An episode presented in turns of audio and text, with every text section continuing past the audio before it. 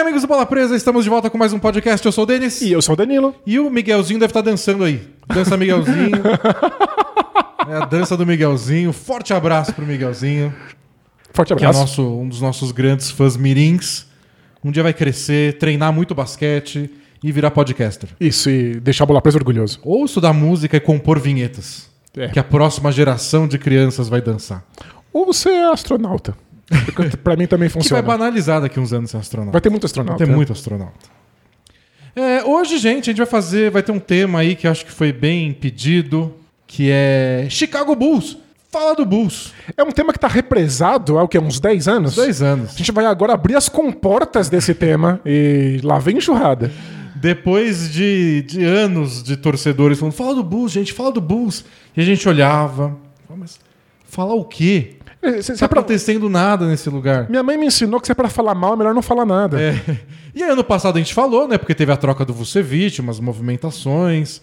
A gente falou quando o, o Garpax, a instituição Garpax, foi demitida. Tava se construindo esse momento. E agora a gente vai falar do Bulls, porque é uma das grandes histórias da NBA.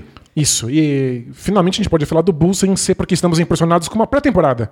Agora tivemos jogos de verdade e alguns jogos importantes. Portanto, eles ganharam jogos importantes, perderam jogos importantes, mas te- tem o que falar. É um dos times principais dessa começo de temporada. Tem lesão pra comentar, várias coisas de- de, de times que a gente se importa. Isso. E um desses times de que o Bulls ganhou é o Celtics, que tá numa baita de uma crise interessante. E aí a gente aproveita e fala um pouquinho também. É, a gente falou do Celtics na crise dele semana passada e teve capítulos novos. Então a gente tem que atualizar essa crise do Celtics. A gente tem mais é, dados, mais informações pra complementar o que a gente disse semana passada. Se a gente começou a contar essa novela, a gente tem que, ter a- tem que ir até o final. É. E pra pra ficar no mesmo embalo, a gente vai também falar hoje sobre o assunto que a gente falou no 15 minutos dessa semana, que tá aí no feed do podcast ou no YouTube. A gente falou da queda brusca dos números ofensivos na NBA. E desde que a gente gravou o assunto da nova bola da NBA, que aí não é mais da Spalding, é da Wilson, tá pipocando, vários Tá. jogadores falaram sobre isso. A famosa marca de bolas de um náufrago. E da Spalding é como? não, não sei. A, a famosa marca de bolas da NBA que não é mais a bola da NBA. Que tá escrito aqui, né? A gente faz propaganda no vídeo todos, os- toda semana. É, mas é involuntário. é. Mas é involuntário. Então isso vai ser assunto também. Saiu uma matéria legal no The Athletic com dados sobre essa queda que a gente não tinha quando a gente falou. E por fim vamos falar do Hornets, porque Miles Bridges MVP. Empolgamos e tá tudo bem se, em- se empolgar. É, fe- um time feito pra empolgar. Se você não empolga com o Hornets, desculpa, meu amigo, mas você morreu por dentro. É. Antes de tudo isso, um episódio bem recheado, o Danilo fazer um carinha do Jabá.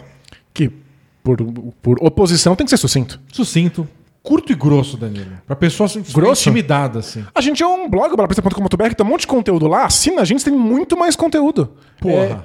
É, é, e tem aí o link na descrição do podcast ou do vídeo. Assina lá pelo Spark, você mantém a gente existindo, você ganha um monte de coisa. Como não fazer? Por que não fazer? Qual é a desculpa que você conta pra você mesmo na sua cabeça quando você dorme? Não não é a pior coisa que tem na, na internet? Quando alguém te- é, posta qualquer porcaria, qualquer historinha e fala: qual é a sua desculpa? Nossa, vontade de Dá entrar. muita raiva, né? É. isso, então, eu tentei ser grosso, mas não, não, não, não nos odeiem. Qual a sua desculpa pra nossa nacional bola presa? Às, Não, não vezes, fala, porque às vezes é uma boa desculpa. às vezes a desculpa é eu não quero. Não quero, É. não tem dinheiro. Essa, é, essa, aliás, é uma excelente desculpa. mas se você quiser, assina a bola presa. Tá aí na descrição no- do, do podcast ou do vídeo, lá no bolapresa.com.br. Você apoia, ganha muita coisa. Ganha prancheta. Quem sai sai toda essa semana. E bora falar de basquete? Bora! Ah, tem que só falar no podcast o que a gente disse no ao vivo pré-podcast. É. Tem, é, vai na Caphead, o link também tá na descrição no bolapreço.com.br. Vê as camisetas que tem, todas as mil estampas. E aproveita e manda uma mensagem pra eles lá. Procura contato e fala: pô, galera, faz uma camisa Dani Lovers. Não, não faz. Mas é que, tipo, eu não posso falar pra fazer, porque você não quer. É, é claro e que aí não. fica um voto a favor, um voto contra, não tem. Mas se o público pedir. Mas você é um digital influencer, você não pode falar esse tipo de bobagem em voz alta. Se o público pedir, Você tem uma responsabilidade, fazer? Denis. Só vou contar o dinheiro depois da- das mil cópias de, de- Não chama cópias de camiseta, né? Não. Das mil camisetas vendidas dos Dani Lovers. Vai, vai vender uma e eu vou ficar constrangido porque vendeu uma e vou ficar constrangido porque só vendeu uma. A gente tem que, fa- tem que fazer pro Danilo descobrir que tem muitos Dani Lovers por aí. É, é- é uma situação só de derrota. Se vender muito e se vender pouco, eu vou ficar mal. Bora falar de basquete? Bora.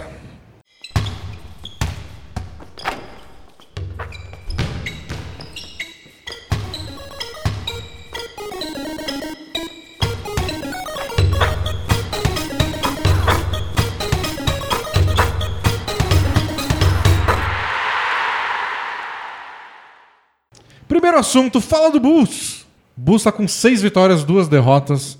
Tá lá no, no topo do leste. E tá no meio de um calendário bem difícil. Porém, um calendário que, que eles estão lidando bem. Tiraram a invencibilidade do, do Utah Jazz. Impressionante, é? Não foi um jogo fácil. Mas perderam do Knicks e perderam ontem do Sixers. Sixers sem Tobias Harris. Mas perderam pra dois times que agora estão na elite da Conferência Leste. Sim, o o Sixers tem exatamente a mesma campanha do Bulls, seis vitórias, duas derrotas. Então era pra ser um jogo pau a pau, foi um jogo pau a pau, disputado até o finalzinho.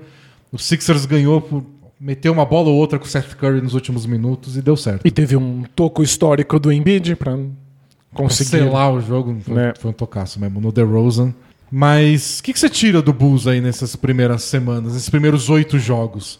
É, e- eu tô bem surpreso, a coisa que me deixa mais surpreso. Duas coisas, vai. Primeiro, o quanto eles entrosaram rápido. Isso, acho que essa é a coisa mais impressionante. No preview, não era, nem que, não era nem que a gente não achava que o Bus não poderia dar certo. Mas a gente disse com todas as letras que tinha a cara daqueles times que iam fazer uma sequência absurda na segunda metade da temporada. Quando finalmente soubessem quem são os outros jogadores, estão em quadra com É, cada um, né? Quando eles encaixarem as pecinhas, como a gente decide quando é a vez do DeRozan atacar, do, do Zé Clavin, os dois são meio.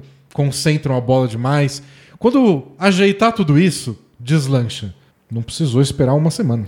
E, e esse Bulls tem uma cara, aqui, tem aquele cheirinho de time montado em fantasy. Um É. Time montado no videogame, em que são todos bons jogadores, são peças que você gostaria de ter no seu elenco, mas eles não fazem, pelo menos a princípio, nenhum sentido juntas, simultaneamente.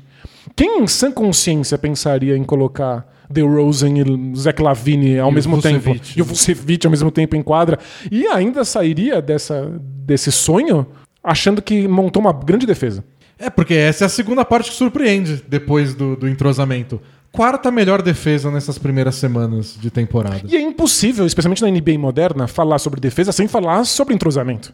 Então, como é que esse elenco meio aleatório de jogadores interessantes, mas que não combinam, conseguiu entrosar tão rápido a ponto de ter uma das melhores defesas da É, NBA? isso é impressionante. Hoje, se eu não me engano, é o Bulls, o Miami Heat e eu acho que o Golden State Warriors.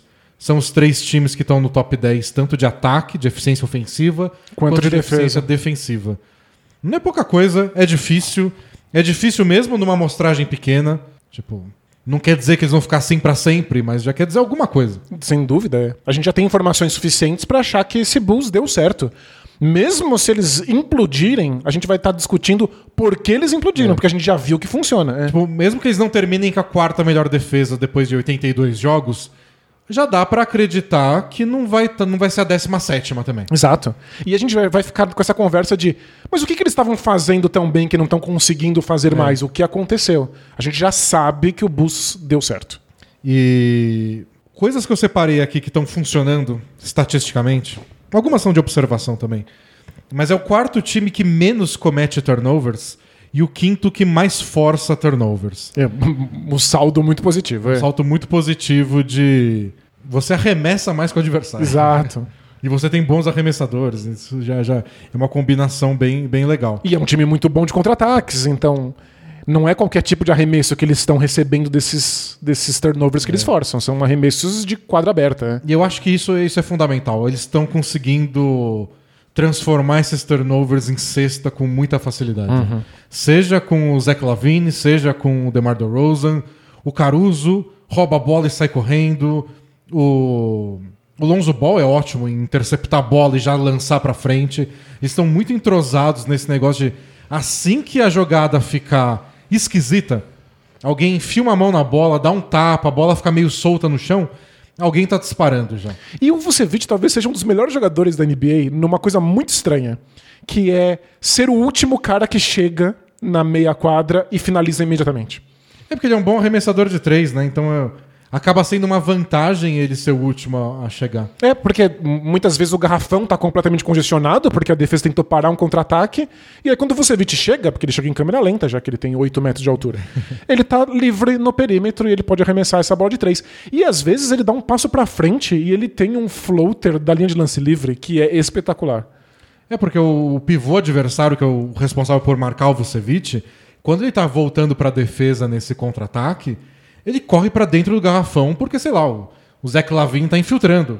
Ele tem que tentar dar um toco, ou intimidar o Zé Clavin de alguma forma. Então ele não tá acompanhando o Vucevic. Ele tá acompanhando o contra-ataque.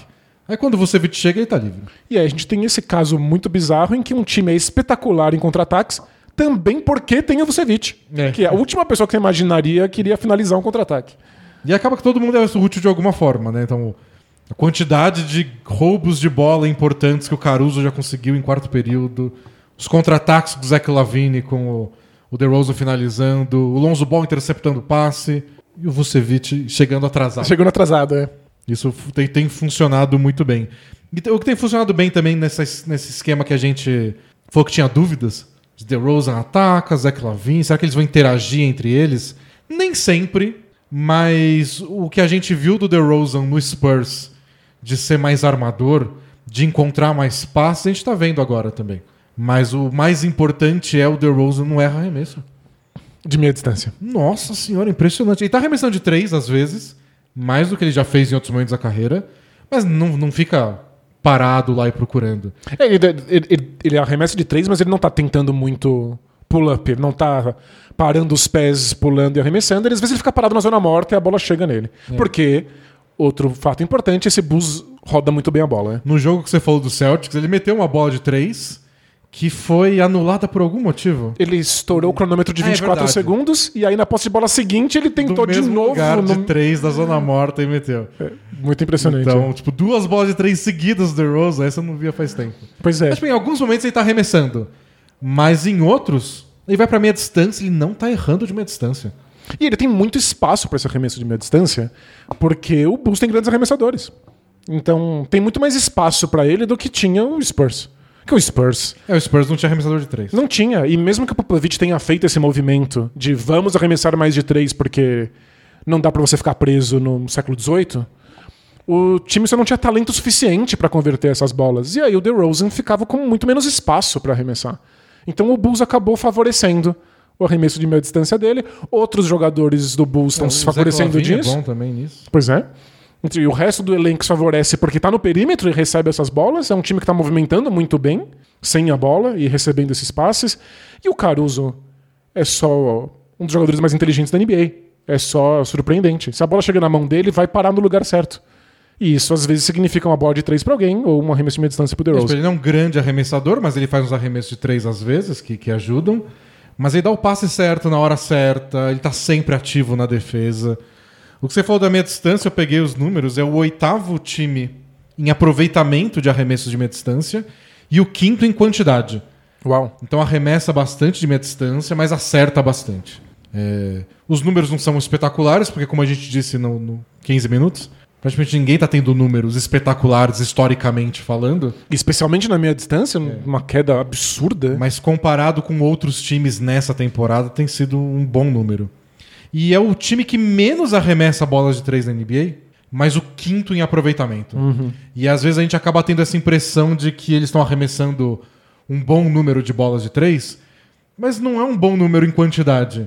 Mas eles estão compensando porque eles estão acertando. É um bom número em conversões, né? E aí precisa de uma análise interna até deles, mais profunda, porque a gente tá acertando bastante, porque a gente só tenta quando é o cara certo, no lugar certo, livre, sem marcação, ou talvez a gente teve a tentar aumentar o volume também. É porque tipo, a, a vontade inicial, quando você vê que está acertando muito, é simplesmente tentar mais. É. Se você é excelente em bola de três pontos, só tente mais delas, porque é, a- é uma bola que vale mais pontos. né? Mas aí, o Bulls precisa ter consciência de que nem sempre você faz essa conversão. Às vezes você está acertando só porque você tenta pouco. É, mas acho que vale, vale para o Billy Donovan, a comissão técnica, eles devem ter mais noção que a gente, mais números que a gente. Mas, tipo, analisa essas bolas de três. O que arremesso de três a gente está abrindo mão. Talvez valha a pena deixar de ser o time que menos arremessa e ser o vigésimo. É isso, é. Talvez uma subidinha. né? É, e aí, em vez de ser o quinto melhor, você vira o sétimo melhor. Acho que a matemática deve, deve compensar. Eu, eu confio em você. Nossa, Eu- não, não, não vou ser eu que vou cravar uma coisa eu matemática. teria que pegar os números e ver se vale a pena. né? É. Mas, tipo, por aí. Por aí. Talvez arremessar um pouco mais e o aproveitamento não caia tanto. Talvez você possa. que É meio esquisito. Hoje em dia, você ser o time que menos arremessa de três, em algum momento pode fazer falta. Eu acho que fez falta ontem, por exemplo, contra os Sixers. Porque os Sixers é, tava punindo com bolas de três. Porque é uma das coisas. A gente vai falar dos Sixers, acho que no podcast semana que vem, se nada aparecer no meio do caminho. Mas uma coisa interessante que a gente viu com a ausência do Ben Simmons e com o, com o Tobias Harris testando positivo para Covid é que aquele plano teórico que a gente nunca tinha visto em prática, que é como será o Embiid cercado de quatro bons arremessadores? Que é a coisa mais óbvia do mundo e qualquer time teria feito, mas que nos Sixers nunca chegou perto de fazer. parecia impossível por causa da composição do elenco. É. O Sixers ou- ouviu, é velha surda, né? Quatro que não sabem arremessar, ah, tá bom. Jimmy Butler, Tobias Harris, Ben Simmons, Al Horford. Fez o oposto. Agora não, agora é tipo Niang, o Seth Curry. Tá bom, Maxey nem tanto, mas dá pra formar uns quintetos em que tem quatro caras que você tem que marcar de alguma forma. E aí o resultado foi que eles simplesmente acertavam muito mais arremessos do que o Bulls dava conta, tendo que fazer de dois em dois. né? E era difícil de marcar. O Bus ficou tentando dobrar no Embiid e o Embiid achou até passes pra baixo do garrafão, pra baixo da cesta, dentro do garrafão. Nem tudo era bola de três. Mas foi bem complicado pro, pro Bulls marcar. Talvez seja uma é, essa seja uma coisa que o Bulls ainda não tem resposta. Como defender bons jogadores de garrafão. E o Vucevic não deu conta do Embiid, não surpreende ninguém. E quem você bota no lugar? É, o Bus não tem esse tipo de opção. Dito isso, eu tô muito impressionado com o Vucevic defensivamente. Ele já fazia um trabalho ok de defesa coletiva no Magic. Tanto é que o Magic era uma das melhores defesas, apesar dele, dele estar lá. E ele tá fazendo um trabalho ainda melhor no Bulls. Então ele pressiona muito bem a- o perímetro, ele tá sempre ali fazendo uma marcação dupla ou tripla em alguém, ele tá sempre no lugar certo, e aí quando ele precisa parar no mano a mano alguém no garrafão, É, aí é mais aí eh, ele derrete. é. E, e pra- em defesa dele, você não vai enfrentar o Embiid todo dia. É. A maioria dos times não tem um pivô do nível do Embiid pra colocar o Vucevic em problema. O- a questão é que você vai enfrentar ele todo dia, ou pelo menos dia sim, dia não, nos playoffs se É. pegar os Sixers. E é um adversário direto. É, É. alguém que o, que o Bulls pode pegar na primeira, na segunda rodada e não seria estranho. Ou eles podem se pegar na fi- nas finais da, da Conferência Leste. Dá pra, Mas ele- dá pra sonhar alto. Nem o Nets, nem o Bucks. Não, mas- Seria esquisito, mas. sonhar não precisa fazer sentido. né? É, não. Sonhar é de graça. Sonhar é de graça. Mas é alguma coisa que eles têm que se preocupar e pra um futuro distante. Mas é que a gente tava achando que eles não iam estar nem entrosados. Então, a gente eu- já tá pe- pensando como é que eles vão parar o Embiid nos playoffs. A gente, a gente é rápido. né? Muito, né? Ele- tipo, é- Mas é mérito do Bulls que fez a gente já tá, tá imaginando isso mais pra frente. É, tipo, Tem, tem uma questão de como é que você usa esse time defensivamente, como é que você usa o Vucevic defensivamente. O Bulls apareceu na pré-temporada com o esquema defensivo e já deu certo. Deu certo na pré-temporada. Eles estão usando muito o Vucevic marcando o que eles chamam lá de. na, na- na altura do, do corta-luz, né? O- é- At the level, eles chamam. Então, o Vucevic não recua como no drop e nem pressiona. Ele fica na altura que tá o cara que tá fazendo o corta-luz. E é aquela história, o, o armador, o cara que tá com a bola, usa esse corta-luz, o Vucevic fica lá e até o, o companheiro dele se recuperar. E aí eles tentam anular o pick and roll nessa. Nem sempre dá certo, não é uma, não existe fórmula que funcione contra Qualquer to- tipo de qualquer jogada. pick é. and roll, contra qualquer dupla que tá fazendo É inviável, é. mas com o nível de intensidade e capacidade atlética que, o- que os armadores do Bulls estão tendo aí pra marcar esse pick and roll, tá dando certo. O Vucevic não tá sendo exposto, não estão cedendo muitos arremessos. E contra os Celtics, quando precisou, e comprar tempo não era o bastante, o Vucevic ficava e pressionou no perímetro, fez marcação dupla. E uma coisa que eu acho que ele é muito bom é que às vezes essas jogadas acabam terminando num passe em direção ao garrafão. E o Vucevic tem boas mãos. Parece que eu tô falando que ele é um, É sedoso, né, né? um- um am- é firme. um amante carinhoso. É. É firme, mas é macio. Mas é gentil, é. Ele, ele tem mãos eh, espertas e ele consegue desviar essa bola, e aí sempre tem algum outro jogador do Bulls ativo pra recolher esse desvio. É, a gente tem muito. A gente tem que ter cuidado quando a gente fala de bom defensor, mau defensor, porque às vezes a gente fala isso muito pensando em. Ele segura os malucos no mano a mano. É.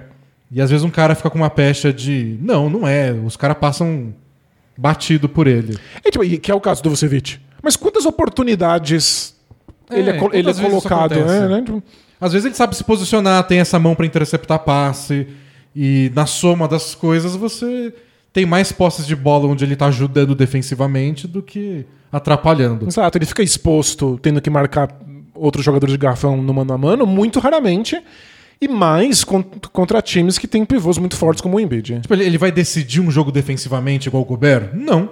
Não quer dizer que ele vai comprometer. Não. também. Contra o Celtics, eu achei que ele teve uma partida impecável defensiva. Mas é, é legal pensar nisso porque a questão do, Vus- do, do DeMar DeRozan e do Zach Lavine defensivamente é que eles não tinham nenhuma dessas duas coisas. O DeMar DeRozan na defesa, olha, torcedores do Raptors, torcedores do Spurs, vocês sabem melhor que ninguém. Era tipo, faz alguma coisa, meu filho. É, é, só finge. Você não precisa fazer. Pode fingir também. Tipo, tinha hora que não ajudava em nada. Aí você pensa, os dois juntos. São os dois meio que estão sempre meio desligados, os dois não dão conta de mano a mano. E estão na posição que eles vão marcar os alas que fazem 30 pontos dos outros times. é, é, tipo, é a pior posição pra citar na NBA hoje em dia, Porque em não é- termos defensivos. É. Não é que você tem o Zé Lavine e o Dort. E o Dort vai marcar o cara, e independente da posição que seja. Não, o Zé Lavine e o DeRozan. Se eles estão juntos em quadra, um dos dois vai segurar uma bucha aí. É. né? Então, eles têm que se superar de alguma forma. E ó, a intensidade não tá faltando. Acho que tem uma coisa que talvez a gente tenha passado batido quando a gente comentou o Bulls. É de que quando a gente falou de timing na carreira, a gente pensou, putz, não é um time tão jovem. Eles investiram muito num- numa galera que tá envelhecendo. O DeRozan passou dos 30. O Vucevic chegou nos 30. É, tipo, parecia um plano que eles precisam vencer meio que É, imediatamente. mas não parece um time de mega estrelas também. Porém, Porém, Tá aí um time de gente desesperada pra jogar jogos relevantes. não, não é pra ganhar um título, né? É pra estar no, no holofote. É, tipo, Lonzo Ball, em quantos times decentes você já esteve na vida? Zero. Zach Lavine, você já ganhou quatro jogos seguidos uma vez na vida? Não. Não ganhou quatro jogos seguidos? Ganhou agora nessa temporada. Foi a primeira vez na carreira dele. Não é possível. Quer dizer, não, fo- foi na Olimpíada, com a seleção americana. Não, isso é, isso é muita vergonha. Jura? Quatro vitórias. Ele nunca tinha tido no Wolves, no Bulls. Nossa, que jogar no Wolves, no Bulls é Quatro, muita tristeza. Não é. 12. Não é 24 vitórias seguidas igual o, o Miami Heat, o Golden State Warriors. Não. Quatro. É uma semana na NBA, quatro jogos. Ele não perdeu uma semana, não é nada absurdo. Nunca Nossa, tinha acontecido. é Impressionante. E o Vucevic, que passou a carreira inteira no Magic. É, é só castigo, né? Ele chegou no, no Sixers. Aí quando o Sixers desmontou, tipo, o primeiro ano da carreira dele, o segundo, foi pro Magic e passou a vida no Magic. É. Ele tá feliz a só de não tá diversão lá. né? dele era aqueles jogos 1 de, de primeira rodada dos playoffs que o Magic ganhava e tomava 4x1. A coisa mais importante que o Vucevic já jogou. Jo- jogos uns de playoff. É. Então é uma galera que se junta e fala, galera, a hora é agora. Vocês nunca tiveram companheiros tão bons. Vocês nunca tiveram tanta chance de fazer um barulho. Ninguém tá falando de título. Fazer um barulho. Eles estão se entregando em quadro. A vibração deles quando eles conseguiram a virada em cima do Celtics Foi, foi muito, muito impressionante. foi tipo... Foi emocionante, é. Foi emocionante, foi legal mesmo. O Zé Clavini indo de um em um lá cumprimentar, tipo. é- Essa foi legal. Essa foi. Essa foi importante pra gente. E o Caruso nasceu assim, pelo jeito, né? É, o Caruso. O Caruso tem essa intensidade. se ele não independente tivesse onde ele intensidade, ele esteja. não tava nesse- na NBA. Exato. E ele tem noção disso. Ele precisa disso pra ter um emprego, é. É. Ou seja, o Bulls é um time que quer muito, que se importa muito e que conseguiu transformar isso em, em resultados na quadra muito rápido, né? E que sentiu uma chance, eu acho também. Acho que tem esse peso. Porque tem aquele.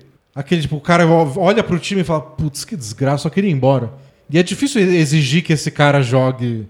É o trabalho dele, eu sei, ele deveria dar. Ele ganha muitos dar milhões. é. 110% e se entregar em quadra. Mas às vezes é difícil é, achar essa motivação.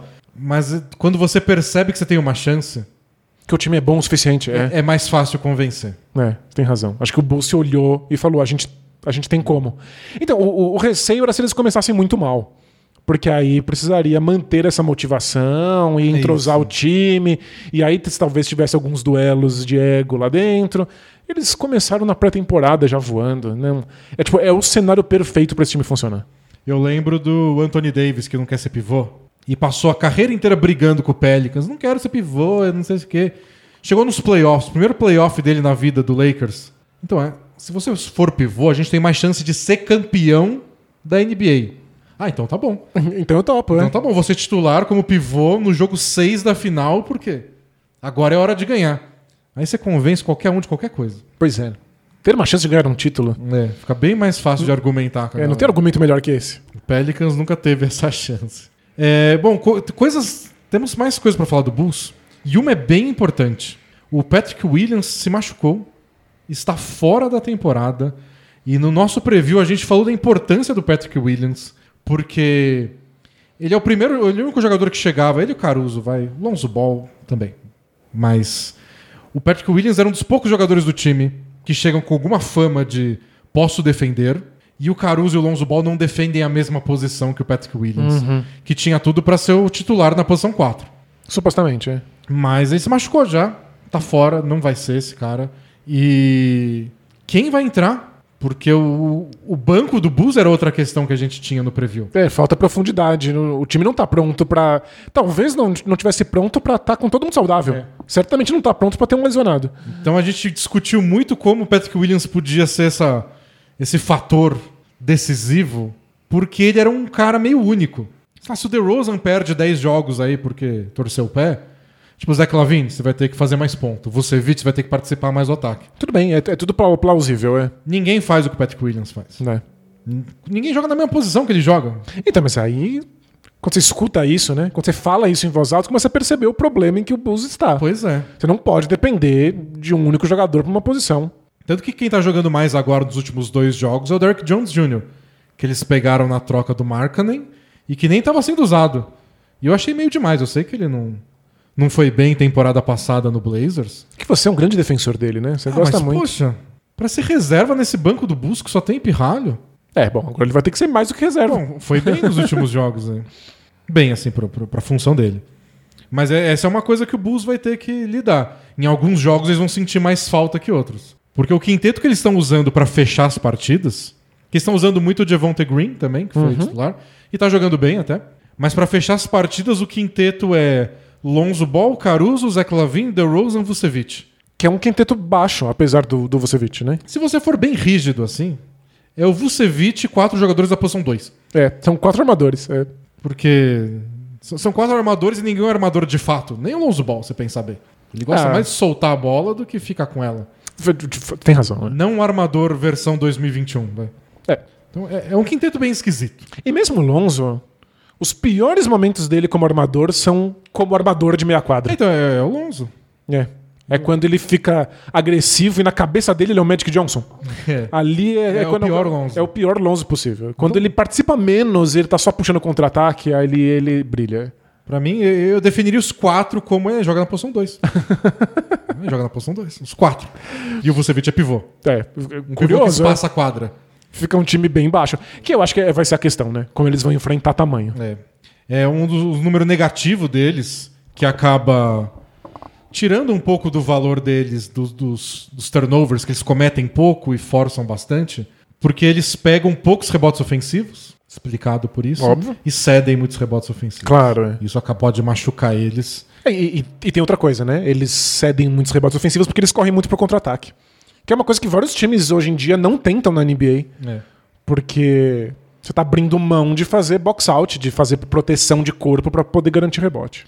Mas esse quinteto aí que eu falei jogou 86 posses até agora e tá com uma média de 123 pontos a cada 100 posses de bola. Surreal, é um ataque histórico. surreal de bom e sofre 90 pontos a cada 100 posses. Nossa, além de tudo, é uma grande defesa. Tipo, uma excelente defesa, um ataque transcendental. Continua aí. Não precisa fazer sentido no papel, não. É, não precisa. não. E se, se já entrosou, você não faz mais perguntas. Você só mantém. É, mantém.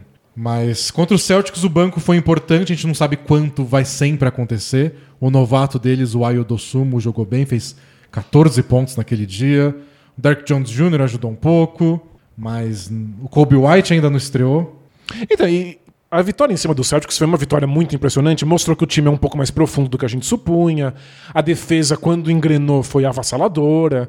Eles ficaram muito emocionados. e- Eles, eles viraram um jogo no quarto período, ao invés de derreter no quarto período, que foi acontecer todo dia na semana na temporada passada. Pois é. Todo dia era um. Como é que o Bus. Eu via, tava no League Pass lá trocando de jogos. Começa o quarto período, Bus ganhando por 10. Opa, como eles vão perder hoje? De que jeito eles De que vão jeito fazer? eles vão entregar a, a rapadura. paçoca hoje? Então, e aí, você fica muito feliz que dessa vez eles não derreteram, eles conseguiram fazer isso funcionar. Mas aí você se lembra que eles estavam perdendo o jogo por 19 pontos no terceiro quarto. É. Então, não é sempre que a defesa deles consegue funcionar nesse Não, nível. né? a, a virada do Celtics começou com o Jalen Brown atacando o Lonzo Ball no mano a mano e, nossa senhora, não tinha o que fazer. Ele- não tinha o que fazer. É. Foi tipo uns 10 pontos seguidos e sei lá. não, sei, não sei o que fazer com esses dois. Mas eventualmente o Celtics também conseguiu derreter. É, acho que a gente fala mais disso daqui a pouco. Então podemos falar já, né? Pode O ser? que, que quem tem mais falado do Bulls? Eu acho que, que essa questão do elenco com a lesão do Patrick Williams é importante. A gente não tá percebendo muito agora porque é, as coisas estão dando certo, mas não sei se sempre o banco vai salvar. O Zé Clavin tá jogando com o dedão machucado, a lá Kobe, e tá, vai continuar jogando mesmo assim, mas eventualmente pode, pode dar ruim. O elenco não é tão profundo assim. Então, n- não sei se, se até o fim da temporada eles vão ganhar seis de, de cada oito jogos. Mas o time é bom. É Isso, acho que, time é bom. acho que é essa é a questão. Eles nem precisam ganhar tantos jogos assim. A gente já sabe que eles funcionam, que já deu certo. E aí, se algum momento desgringolar, é ver como eles podem voltar pra esse ponto inicial. E vamos ver se o DeRozan mantém esse nível, porque, nossa senhora, É Impressionante. que, que jogador. Ele é- mas ele- eu acho que ele sempre foi assim. Ele sempre foi espetacular e o Spurs fez muito bem pra ele, tornando É, ele um eu jogador muito mais Acho que completo. no Spurs ele tava jogando bem e a gente- e acabava passando batido pra muita gente. Porque, Porque o time era um lixo, o é. time era um lixo. É. Mas ele tá, tá jogando muita bola. Agora ele finalmente tem condições pra mostrar quão bom ele é. Vamos falar do Celtics então, Danilo. Porque o Celtics, se a gente falou semana passada que tava tendo aí princípios de crise, eu não queria falar crise. Eu, Eu- queria. Eu falei, não, vamos chamar de drama. Eu dei uma insistida. Você falou, é crise, fala crise. e acho que, ó, Vamos dar nome aos bois, né? Eu acho que, que o nome desse boi é crise mesmo. Acho que você tinha toda a razão, porque desde aquele podcast o Celtics tomou essa virada maluca e Quando acabou essa virada, aí a coisa ficou feia. o Marcus Smart foi na, na entrevista coletiva e falou: Eu não sei que, o o quanto eu posso mudar isso parado na zona morta, no cantinho. Tipo, a bola tá na mão do, do, do Jalen Brown, do Jason Tatum. Os times estão forçando eles a passar a bola e eles não querem passar a bola. E aí ele te- tentou ainda dar uma caramelizada na, na- na afirmação, dizendo: eles são ainda muito jovens, eles vão aprender a distribuir mais a bola. Mas o desastre estava O feito. desastre já estava feito. E o, e o timing foi ruim, porque o Emil Doca, o técnico, já tinha dado entrevista. Então. O Marcus Smart foi tipo o último da entrevista, então não tinha nem como perguntar pros outros e ver. O Jalen Brown ia dar entrevista depois e não quis. Uau. É que teria, teria sido complicado pra ele. Então, ele, a- ele seria a única pessoa a ter que responder essa, essa É. acusação do Marcos Smart. Então a gente tava no Twitter lá acompanhando e começou a pipocar as falas do Marcus Smart. E a notícia seguinte foi: Jalen Brown não vai falar hoje. Uau. E o Jason Tatum já tinha ido embora. E desde então a gente sabe que eles tiveram uma reunião a portas fechadas. É. O, a entidade reuniões a portas fechadas da NBA. O Brad Stevens tentou dar uma. De novo, uma amenizada na fala. Mas, sério, Que foi tipo. Coitado do Brad Stevens. A carreira dele é ficar passando pano pras bagunças do, do Celtics. Porque falaram que a no- primeira notícia foi de uma, re- dessa reunião a portas fechadas. Mas ele falou, não, o time já tinha um jantar é, agendado. E a única coisa que aconteceu foi que a comissão técnica deixou os jogadores ficarem lá entre eles uma meia hora e depois a comissão chegou. Ou seja, uma reunião a portas fechadas. Um jantar a portas fechadas onde as pessoas discutem a relação. Entendi. Que, que... Foi, uma- foi uma- um jantar de DR. É, tipo... Vocês brigaram? A gente não brigou. A gente conversou sobre problemas que a gente tem e a gente acabou se exaltando um pouco. Era, a palavra exaltar não foi usada, mas usaram uma palavra muito emocional. Foi emocional. Foi emocional. Quer dizer, alguém chorou? O Ou alguém se Ou- xingou, né? Desculpa, o Marcos Smart fez alguém chorar. Acho que sim, mas acho que, acho que ele sempre faz, independente Então. do que estiver acontecendo, né? Ele tem cara, né? Ele tem de que- muito, cara. é. Foi uma- e fica indignado, mas eu só falei a verdade. Esse tipo de pessoa. sabe? É. Então, e longe de mim querer defender qualquer, qualquer afirmação do, do Marcos Smart. Mas eu acho que ele é muito responsável também pelo que acontece. Bom, ele, ele Nesses sempre, Celtics. ele sempre se vendeu e a gente comprou que ele é um dos líderes do time. Exato. Então, assim, qualquer coisa que não tá dando certo, ele faz parte. E de verdade, do ponto de vista de construção do elenco, esses Celtics não tem um armador puro. Não tem nenhum jogador que carrega a bola e constrói jogadas. Então, às vezes acontece do Marcus Smart ser o único jogador capaz de fazer isso. E ele só não é bom o suficiente. E, e quando ele recebe a bola, ele arremessa. Ele não pensa duas vezes. Pois é. Ele bota 0 de 8 de bola de 3. Então também ele não é o cara que faz a bola rodar, vai. Não, Talvez seja uma resposta dele a essa frustração. Mas ele não tá ajudando. Definitivamente não. E o Celtics sente essa falta. Tanto é que o Al Horford tem sido cada vez mais aquilo que se chama de hub ofensivo. Ele é o jogador que recebe um passe na cabeça do garrafão pra tentar distribuir, tentar fazer a bola rodar. E o Al Horford não tem saído bem nisso. Muitos turnovers, muitos desperdícios de bola contra o Bulls. E aí o Marcus Smart começa a querer carregar mais a bola, e aí ele também comete um monte de desperdícios. Então, tipo, não tem ninguém que controle o time. E aí pedir isso do Tatum e do Jalen Brown é um pouco cruel. É, exige uma adaptação deles. Não é o jogador. Eles não são esses jogadores. Não é o estilo deles. Então você tá exigindo que, s- que, que eles mudem o jeito de jogar. Talvez pra melhor. Beleza, seria né? ótimo. Mas só- só não é fácil. Às vezes a gente fica meio mimado por umas superestrelas aí que vão adaptando o jogo de uma temporada pra outra. Ah, você precisa que eu faça isso? Aí o cara faz. É, Não é assim, nem entre grandes jogadores, né? Então é difícil. Às vezes o Jalen Brown, às vezes o Jason Tatum queria. Eles querem ser um cara que tem 10 assistências por jogo. Às vezes não enxergam essas possibilidades. Tem essa chance. Tem. E eles não fizeram essa mudança, eles ainda não são os jogadores, mas quem é ali? É. Quem pode assumir esse, esse papel de controlar o ritmo do time, de escolher quais jogadas vão ser chamadas? Mas a gente até analisou na prancheta essa semana para os assinantes é, a quantidade de arremessos que o Jason Tatum dá. Que ele recebe a bola no ataque, ou ele mesmo leva da defesa pro ataque, não passa para ninguém. São os arremessos difíceis, contestados. É, é- é- é o tipo de jogada que frustra o companheiro. Tipo, você- é isso que você vai tentar? Você não vai nem olhar pra mim. Com 18 segundos de posse de bola, você já vai girar e dar um fade away na marcação dupla. É bom que você faça 50 pontos, senão vai ser difícil eu te- eu te, te apoiar É, você nessa. tem que acertar tudo, né? Você não tem margem pra erro. E às vezes ele acerta. Às vezes acontece. Temporada passada teve uma sequência aí que parecia que era todo o jogo acertando.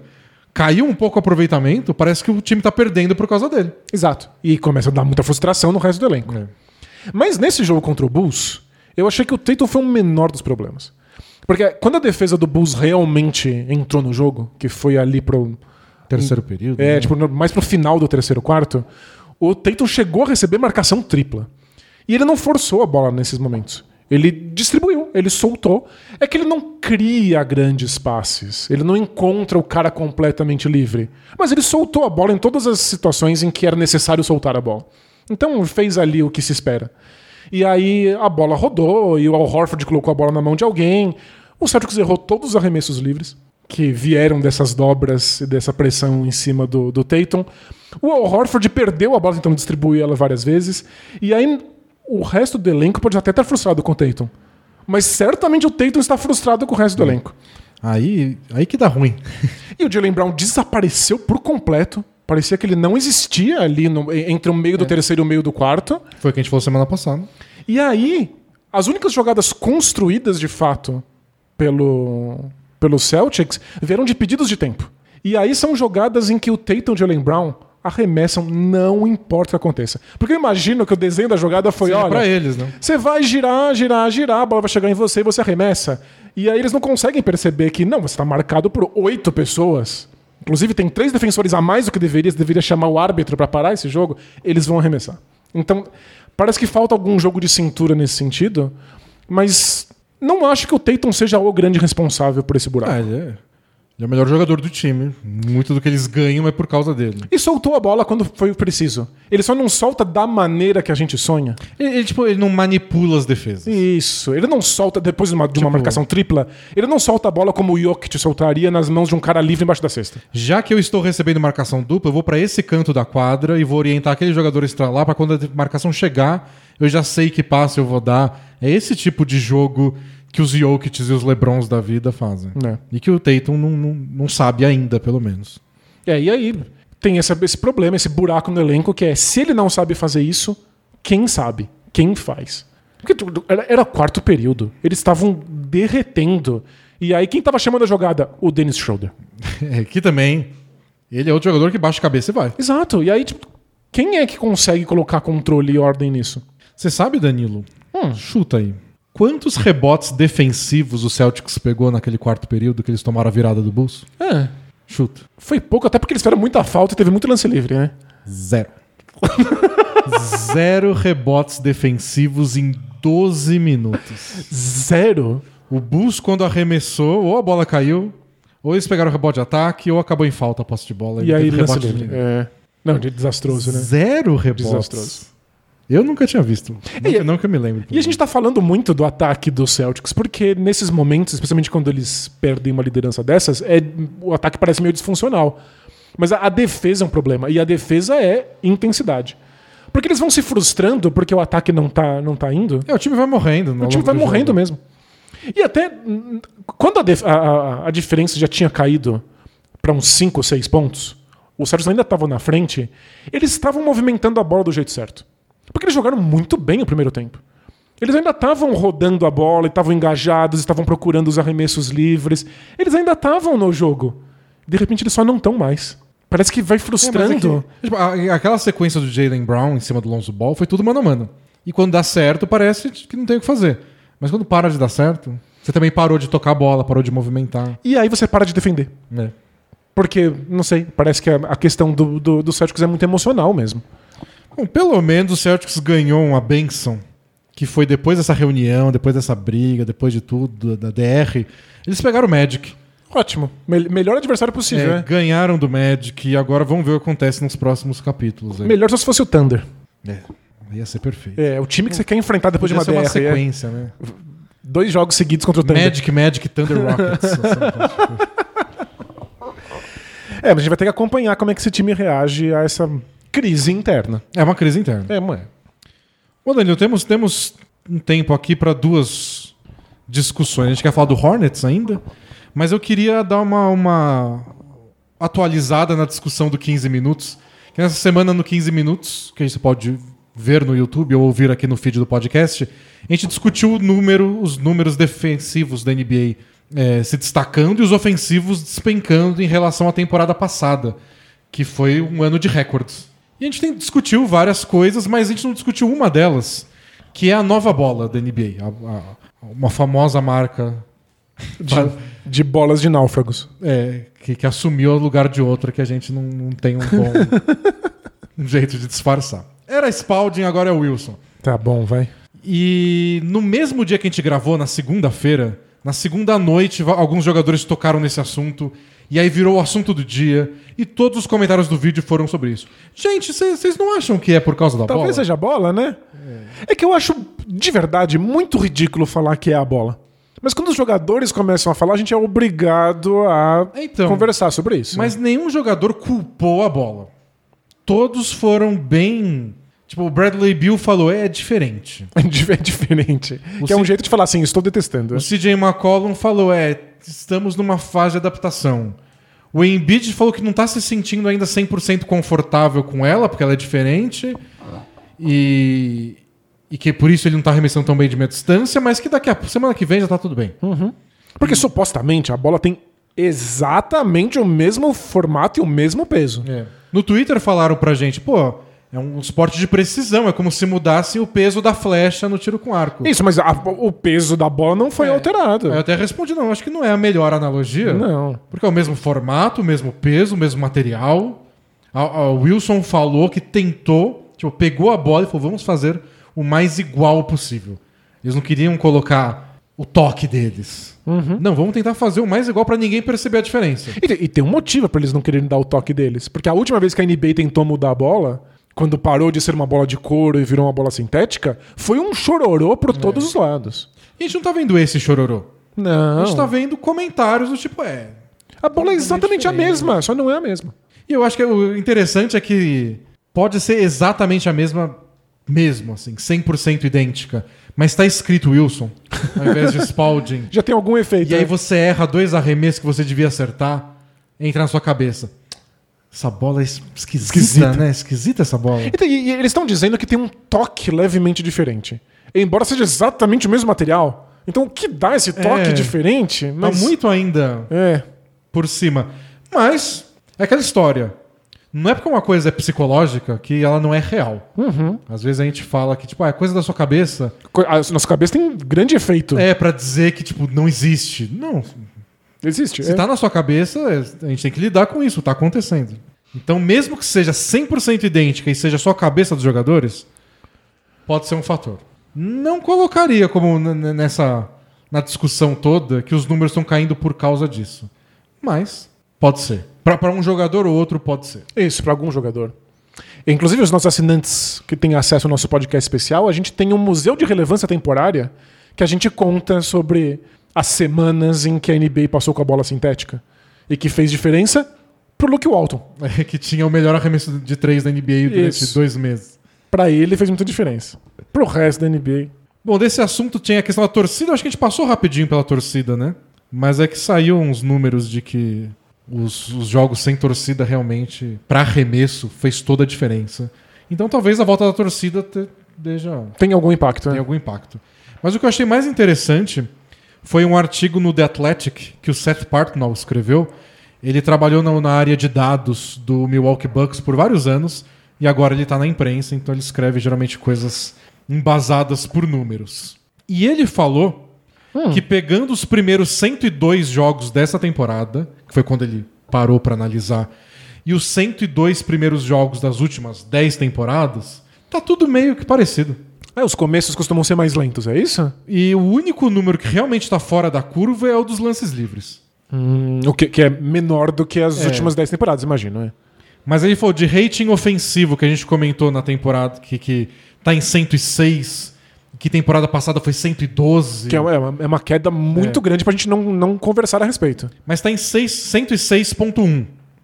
Na temporada passada, que foi a dos recordes, estava em 108.9. Então, ou seja, não estava ainda no 112, foi um processo. Na 2019-20, 106.2. Uau. Zero um de diferença. Ó, 2017-18 tava em 104.9. E acabou muito, muito acima disso. E acabou em 107 ponto não sei quanto. Hum. Então, Começos da NBA costumam ser mais devagar e a gente não, não, não tinha percebido, é isso? o- acho que a temporada passada foi tão fora da curva que assustou. Tipo, aproveitamento de 3 pontos, tá em 34,2 essa temporada. Temporada passada começou os primeiros 102 jogos com 36,3. É muito alto. Mas a anterior, 34,7. E antes 35, 35, aí 16, 17, 34,1. A temporada, cadê aqui? 15, 16? 33,5. Nossa! Então meio que tá fraco, mas tá longe de ser a primeira vez nos últimos anos que tá fraco. A gente só tá levando em consideração o aumento da temporada passada. Isso, e a temporada passada foi realmente uma aberração. É. E como diz o artigo dele, aconteceu uma coisa diferente temporada passada, né? O que que era? Que- o que, o que que era mesmo? Só a menor off-season, ginásios vazios, tudo que podia acontecer de uma temporada bizarra. É, tipo, é, é tudo tão diferente que a gente não tem nem outras temporadas pra comparar com aquela. É. Então o que a gente falou no 15 minutos sobre. Talvez seja meio randômico. Na verdade, é mais do que isso. E no, no dia seguinte saiu uma matéria mostrando que tá, tá bem na média histórica. Mas os lances livres estão diferentes e faltas caindo também. Então, A questão que a gente discutiu da defesa é verdade. É, Quanto mais eu assisto, mais eu vejo coisas que são falta, segundo a NBA, não sendo marcadas. É.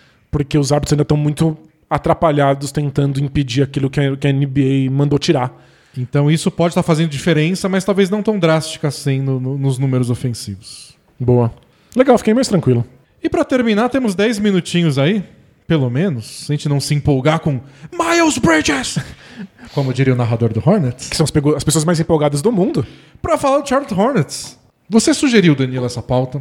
Eu queria falar do Hornets.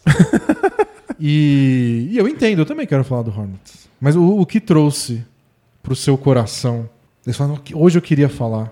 Além de você ser uma pessoa de bem, É isso, uma pessoa que tem um mínimo de bom de senso. alguém que- que gosta de basquete. Alguém que não está morto por dentro, alguém que ainda tem um, um breve, uma breve fatia de esperança na tem um humanidade. coração batendo aí dentro. É isso.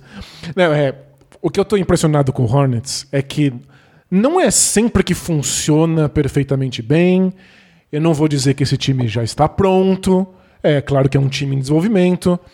Mas tudo que eles precisam para a gente acreditar que eles podem ir longe é um desenvolvimento inesperado dos seus próprios jogadores. É algum jogador dá um salto de qualidade absurdo que a gente não tinha como prever. Quando em sã consciência iríamos imaginar que essa pessoa seria o Miles É, Bridges? nossa. Mas o salto de qualidade dele coloca o Hornets em outro lugar. Quando na temporada. Tô misturando as coisas. Mas temporada passada, o PJ Washington era o novato deles. Eu acho. É, talvez. Ou a retrasada. É, não, sei. os, os últimos anos são todos um ano só, né? Quando o PJ Washington estreou, ele teve umas primeiras duas, três semanas muito boas de carreira. Eu pensei, esse pode ser um cara que o, que o Wizards. Que o Wizards, que o Hornets descobriu. Que precisava, sabe? Tipo, você- você você não vai ter a- uma escolha top 3 todo ano. Eventualmente você tem que pegar uma que escolha 12, 13, 15. E achar um cara importante achar. pro seu elenco, é. E o PJ Washington começou e falou: "Oh, legal, esse cara.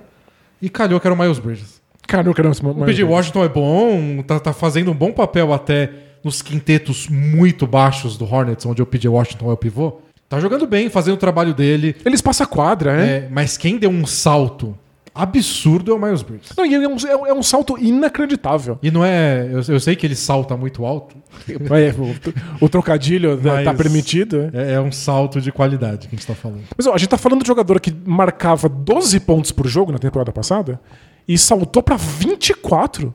Ele dobrou o número de pontos por jogo que É. ele marca e nem foi um salto tão grande assim de minutos. Ele jogava quase 30, agora ele joga quase 36. É, tá, No pré-podcast perguntaram do Odiano Nobe como o jogador que mais evoluiu. Hoje o Miles Bridges é o favorito. Ele- Sem dúvida. É. difícil brigar com esses números, né? Quando o cara tem uma estatística tão gritante de melhora de um ano pro outro, geralmente ele convence mais gente a votar nele. E a gente nem tá falando da defesa, porque ele é um jogador espetacular defensivamente. Talvez ele seja o jogador mais importante defensivo pro, pro, pro Hornets. E nas bolas de três?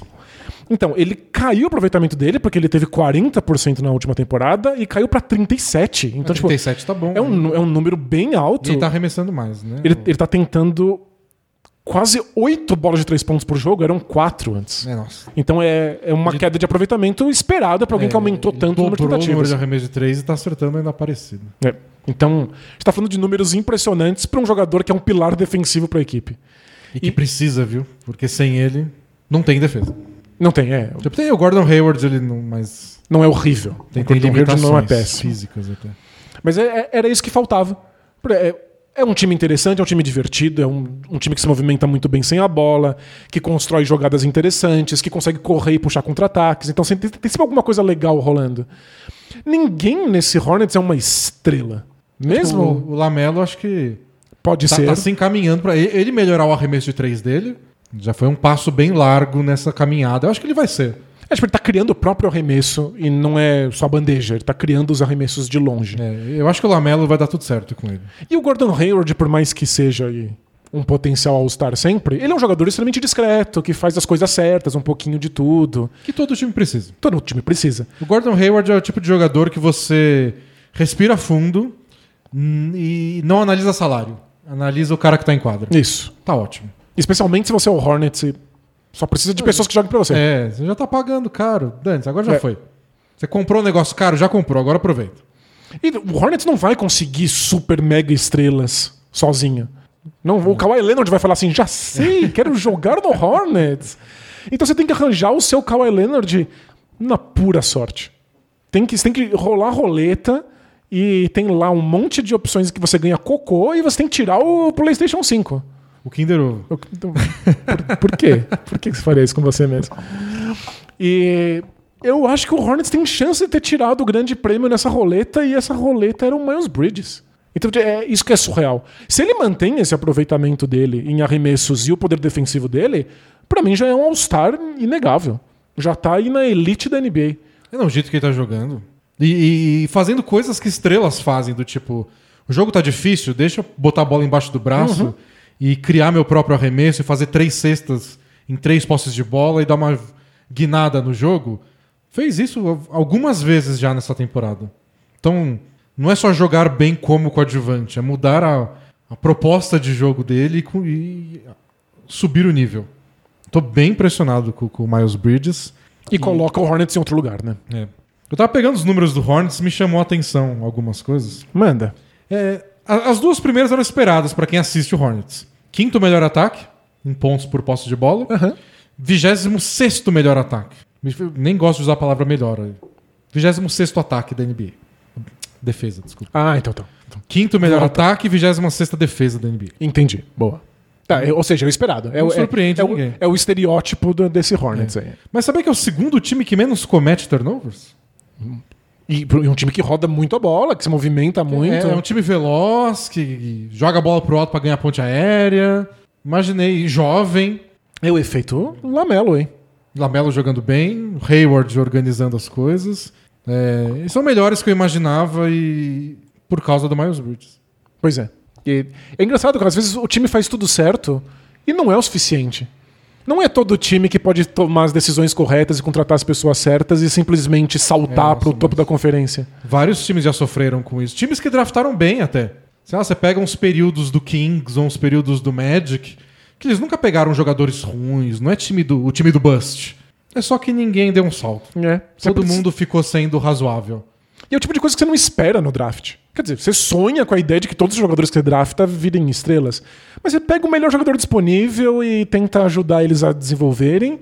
E é isso. No É fundo, difícil. Draft é. no fundo você tá fazendo as coisas completamente às cegas e você torce pra ter bons jogadores e de repente alguém explode. E é, é- é o tipo de coisa que você não tem absolutamente nenhum controle. É, é o que anima no draft e o que desanima no draft. Pois é. É, anima porque é sua chance de conseguir esse cara e desanima porque parece aleatório. Eu sei que tem muita gente que investe nisso e, e tem times que acertam mais do que outros, então dá pra você ter mais noção. Certeza só você nunca ter. Mas a, a gente até falou do, do Spurs hoje. E é, é a mais cota Spurs. É, é um time que ficou famoso durante quase duas décadas por ser a equipe que drafta muito bem em posições altíssimas do draft. Então, quando você nem deveria esperar talento. E eles transformam esses jogadores em peças assim, em- em- em- impressionantes, peças essenciais para o elenco. E eventualmente alguém vira uma estrela. Então, eles fizeram o Kawhi Leonard ser o Kawhi Leonard. Ninguém imaginava que o Kawhi t- É. tinha qualquer tipo de potencial. Eu acho que o Kawhi foi a última vez que o Spurs conseguiu que alguém explodisse. Tipo, é um time que faz É. as coisas certas. Eles têm os- as pessoas corretas pra fazer esse tipo de, de investimento. E só não funciona sempre. não funciona sempre. Mas Dejounte Murray... Tava lembrando, o Dejounte Murray joga bem essa semana. Eu tava lembrando que eu achei que o Dejounte Murray ia estourar, tipo, uns dois anos atrás. É, E só não rolou, mas quem sabe agora? é não, eu, eu, eu sempre fiquei com os dois pés atrás com o DeJounte Aí- aí Murray eu- e eu sigo, é. Aí eu resgato aquele podcast. Eu sabia, sempre soube. Nunca duvidei. Sabe o que eu acho, Danilo? É, Eu acho que é hora da gente falar pro nosso amigo internauta que ele pode ser um Miles Bridges e catapultar sua carreira. ele pode explodir de um dia pro outro, sair aí da expectativa baixa e ser lançado pra um, pra um novo emprego. Ele só precisa adquirir a habilidade certa. E como você adquire uma habilidade certa? Na alurarararararararara- momento.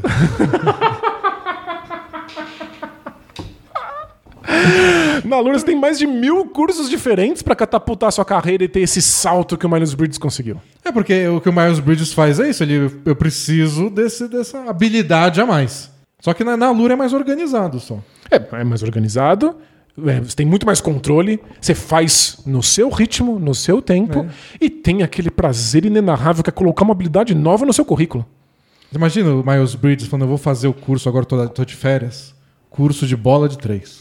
assim E aí vai então. né? lá, ele faz o curso, o módulo inteiro, termina e fala, agora eu sei, vou escrever aqui na minha fichinha, põe no currículo, entrega pro técnico. muda a carreira. Infelizmente não é assim que funciona pra eles, mas pra você Pra pode ser. você, assim que você não tem esse emprego ruim de jogador da NBA. Então aproveita, vai lá no nosso link e você consegue 100 dinheiros de desconto. alura.com.br barra promoção barra bola preta. E você aproveita e pode dar uma olhada em todos os depoimentos de gente que, assim como o Miles Bridges, conseguiu catapultar a sua vida de um momento para o outro. E aguardem aí, vai ter surpresas da Alura esse mês. É, vai, vai rolar umas coisas legais. Hum, Vai rolar umas coisas legais, então fiquem de olho. Mas com o Bola Presa tem sempre desconto, então não tem erro. um- Aproveita. Ah, do, agora, Danilo, é a hora do Both Things Play Hard. Você tá preparado? Bora? Então, taca a vinheta. Are we having fun yet? Both teams play hard. Both teams play hard. It's not supposed to be easy. I mean, it- listen, we talking about practice. Not a game, not a game, not a game. We talking about practice. I want some nasty. Both teams play hard. Both teams play hard. God bless and good night. Semana passada, Danilo, a gente deu um boost na sua autoestima, você lembra? Lembro, agradeço. Tem uma outra mensagem que eu acho que pode dar um boost na sua autoestima. Porém. Porém. Não, não, já, já não gostei. Não quero, porém. Porém, não na minha. Não na sua? Não, não, então eu vou ler. Não, mas aí, aí não faz sentido. Vou ler em respeito aos Dani Lovers. Mas é, fiquei, fiquei baqueado com essa mensagem. Mas aí vai, vai desequilibrar o podcast. Tem que agradar todo mundo. Não, não, eu vou. Tô fazendo charme, Danilo. As pessoas vão ficar com tanta dó de mim com essa mensagem que al- alguém vai mandar mensagem semana que vem falando: "Ô, Eu gosto de você também. Vai, vamos lá. É da Gabi F. Oi, DD, tudo bem com asterisco? Asterisco? Bom, amiguinhos, acabei de ver a transmissão do podcast e tenho uma coisa pra contar. Ela mandou logo depois né, do do podcast passado. Manda. Primeiro que sou uma ouvinte relativamente nova do podcast. Bem-vinda. Já conhecia há um tempo, mas não ouvia, pois não conseguia ver os jogos. Na pandemia isso mudou e virei ouvinte Legal. é, das, das transmissões gravadas. Hoje, como quase toda semana eu per- perdi o horário, então fui assistir na TV da sala, pois estava livre. Então, a gente em Full HD, alta definição, 50 polegadas. Que todo mundo sabe que é o jeito errado de olhar pra nossa cara, pra, pra, pra nossa pele. É. E ela diz: Como comecei a assistir os jogos na pandemia, acabei trazendo minha família junto. Então minha avó e minha mãe torcem pro Lakers por minha causa. Gente, c- como isso acontece? Como as pessoas topam esse tipo de empreitada? E meu irmão pro James Harden. Já não se comprometeu com. Que vai, você podia acabar no Rockets numa dessa, né? Então melhor não se comprometer. Torce pro Harden que é mais fácil. Me- melhor mesmo. Mas elas não conheciam o podcast, só a NBA. Então, quando coloquei, acharam estranho. E aí começaram os comentários soltos da minha avó, que fica com seu crochê na sala, olha de relance pra TV e solta os comentários. Que bonitinho. E aí ela dizendo aqui as aspas da, da, da avó falando. Por que você também fala e eu sou o Danilo? Ele é magro, né?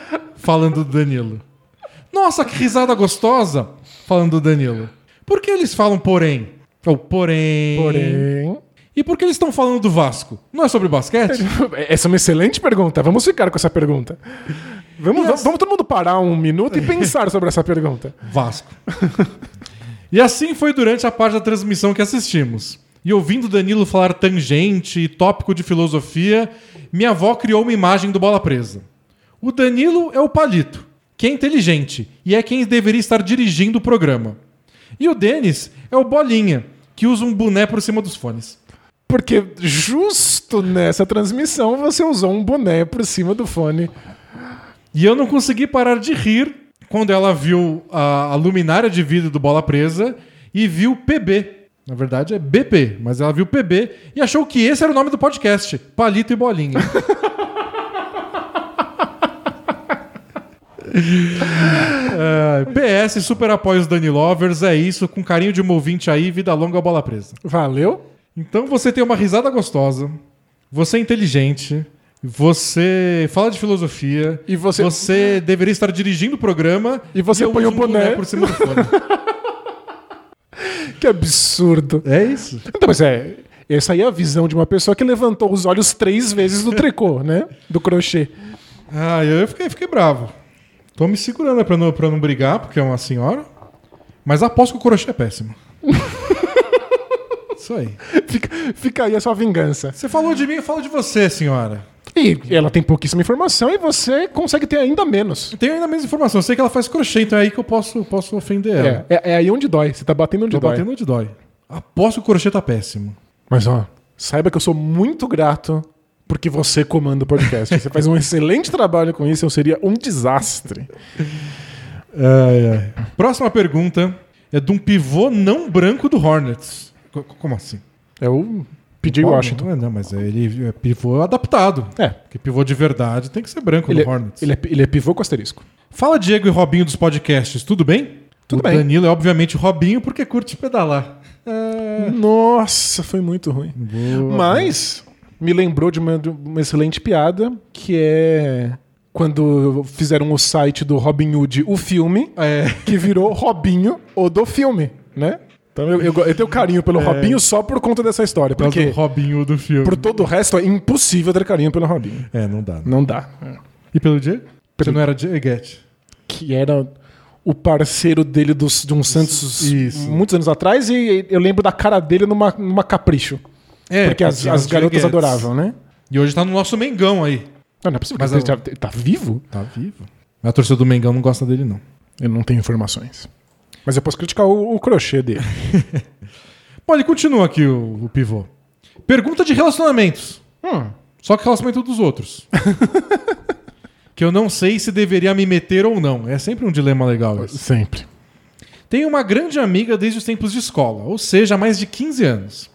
Essa amiga está junto com um cara há 8. E acabei ficando amigo dele também, embora minha amizade com ela seja mais forte, é, é a original. Só que além de ser amigo do cara, nos tornamos meio que sócios também, já que fazemos vários frilas juntos. Até aí tudo bem. Porém. Outro dia aconteceu uma situação pra lá de inusitada. Estava saindo da casa da minha irmã, tarde da noite, e assim que coloquei os pés na rua, um carro do famoso aplicativo de táxis alternativos encostou mais à frente e dele desceram esse meu amigo, Ok. namorado da, da, da outra amiga, Aham. Hum. e uma outra mulher. Os dois estavam, me- estavam meio bêbados, alegres e saíram de mãos dadas. Hum. Mas assim que ele me viu, ele largou a mão dela. Eu saquei na hora o que estava acontecendo e ele sacou o que eu tinha sacado. Ambos ficamos extremamente sem graça, apenas, apenas trocamos um. E aí? Eu segui meu caminho rumo ao meu carro e eles entraram no prédio. É isso. Por uma grande coincidência do destino, meu amigo estava traindo minha amiga com uma garota que mora no prédio da minha irmã. O, o mundo tem três pessoas, né? É impressionante. Assim que cheguei em casa, já tinha um áudio dele no famoso aplicativo verde de mensagens instantâneas, onde ele tentava me explicar a situação. Ele me contou que ele e minha amiga tinham tornado o relacionamento aberto há alguns anos, coisa que ela nunca comentou comigo. Que migué, hein? Mas então, Esse foi caprichado. Mas é que você, você fala isso e você acha que você não vai confirmar essa versão É. da história com a outra pessoa? É perigosíssimo se isso for mentira. Pois é. Ela sempre viajou bastante a trabalho, o que era o caso daquela noite, e ele disse que durante essas viagens havia um acordo de que ela podia ficar contra as pessoas nas cidades em que estava, enquanto ele podia pegar quem quisesse aqui em São Paulo. É possível? É, possível. É provável. É, não é muito provável. Eles, Estatisticamente não é provável. é. eles haviam parado com isso desde o início da pandemia, porque as viagens não estavam acontecendo mais.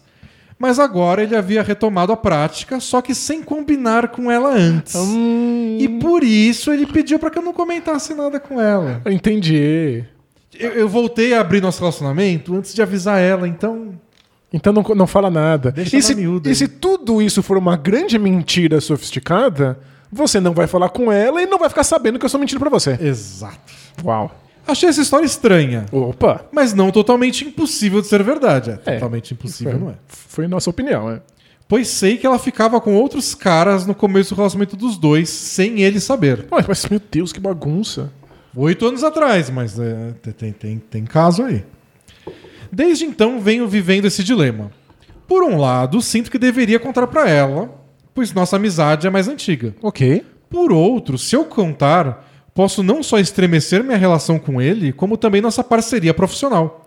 Os freelas que fazemos juntos chegam a representar mais da metade da minha renda em alguns meses. Nossa. E ele é quem geralmente arruma os trabalhos. E agora, o que fazer? Desculpem a mensagem longa.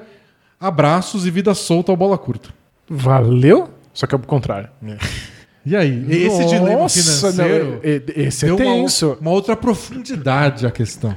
É porque ele tem um vínculo com ela, então por isso ele deveria falar a verdade, mas ele tem um vínculo com ele, de outra ordem, de outra natureza, mas existe. Tipo, ele pode fazer o papel de amigo dele, contar, eles terminam, o cara fica puto e ele perde metade da renda em alguns meses. E, e, nossa, você decide tem que voltar, né? Para as pessoas telefonarem? Alô, Rede Globo. Olha a oportunidade perdida, né? Tem histórias que é só a sociedade como um todo que pode decidir isso. Ai, nossa, que complicado. Eu eu não sei, eu não sei o que sugerir. Eu também não. E eu sou time Rela Total, mas eu não sei se é esse o momento da Rela Total. Tipo, vale a pena. Pensando que, tipo, não é um momento econômico fácil pra você ficar perdendo trabalhos assim. Mas vale pesar isso, o quanto você conseguiria arrumar esses trabalhos. Eu não quero que você passe necessidade só porque. Porque você teve uma, uma crise ética aí. É. De um relacionamento dos outros ainda. Sabe o que tem- tem? Tem uma opção aqui, eu vou me arrepender de falar isso. Mas tem uma opção rela moderada aí. Olha o Danilo mudando de time. Que no fundo é uma rela total, só que é uma rela total indireta. Que é, ele pode falar a verdade pra amiga. A amiga só não precisa saber que foi ele que falou. Ele cria um perfil fake. Ele cria um e-mail fake e. Ah, mas é que. Sabe, sabe qual é o grande pecado desse, desse- desse, desse plano? Hum. O cara viu o que ele viu. Mas aí você você tem que criar só uma história mais sofisticada. então, cria um e-mail com um nick feminino. É. E aí manda mensagem e fala assim: Olha, eu saí com o seu namorado, descobri a sua existência depois. Ele disse que vocês têm um relacionamento aberto. Eu gostaria de conferir isso. Porque eu não quero, entre aspas, furar o seu zóio. Fecha aspas. Que tal? Aí a amiga eu- fica sabendo, ela vai dizer pro namorado: olha, uma mina que você ficou aí falou comigo. E aí ela- ele não vai achar que foi o parceiro de trabalho, né? Ele pode suspeitar, vai, pode perguntar pra ele, ele vai ter que sustentar a história. Tipo, não, não falei nada, você disse que tinha um relacionamento aberto. É, eu imagina. deixei quieto. Acreditei em você. Não é meu namoro, vocês que se virem aí. Exato. É, Você pode até não achar isso. Cada casal que se resolve, mas você fala. É. E é só o nick ser uma- um nick feminino que não tem o nome de ninguém. Tipo, Minnie Mouse. Sabe? Aí, tipo, pode ser qualquer uma. A famosa rata da A famosa empresa de rata da empresa, de entretenimento. entretenimento, de parques de diversões. de desenhos que eu não assisti. O que, que, que você acha? É. Porque, tipo, O cara, o cara pode estar ficando com uma menina e pode perguntar pra ela: você mandou uma mensagem pra mim? Ela vai dizer não. É que tá. tá- Pode tá- ser mais convincente que ele. Ela, não, mas, é, vai, vai, vai destruir esse relacionamento aí aberto entre essas duas pessoas. Mas não dá pra ter tudo na vida, né? Não dá pra ter tudo. E se, e se eu esticar muito o conceito de rela total, até que é uma rela total, porque você vai estar falando a verdade pra pessoa, só você tem que criar uma mentira gigantesca pra poder contar essa verdade. Não é? É. Eu não imaginava isso de você, eu tô mais surpreso com isso.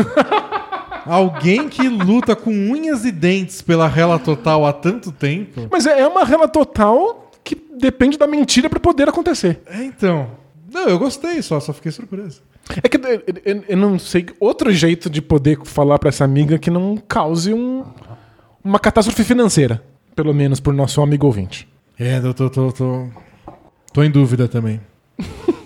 Porque assim, se, se é uma coisa sua, importante pra você, e talvez sua vida profissional sofra com isso um pouco, você vai lá e faz. É.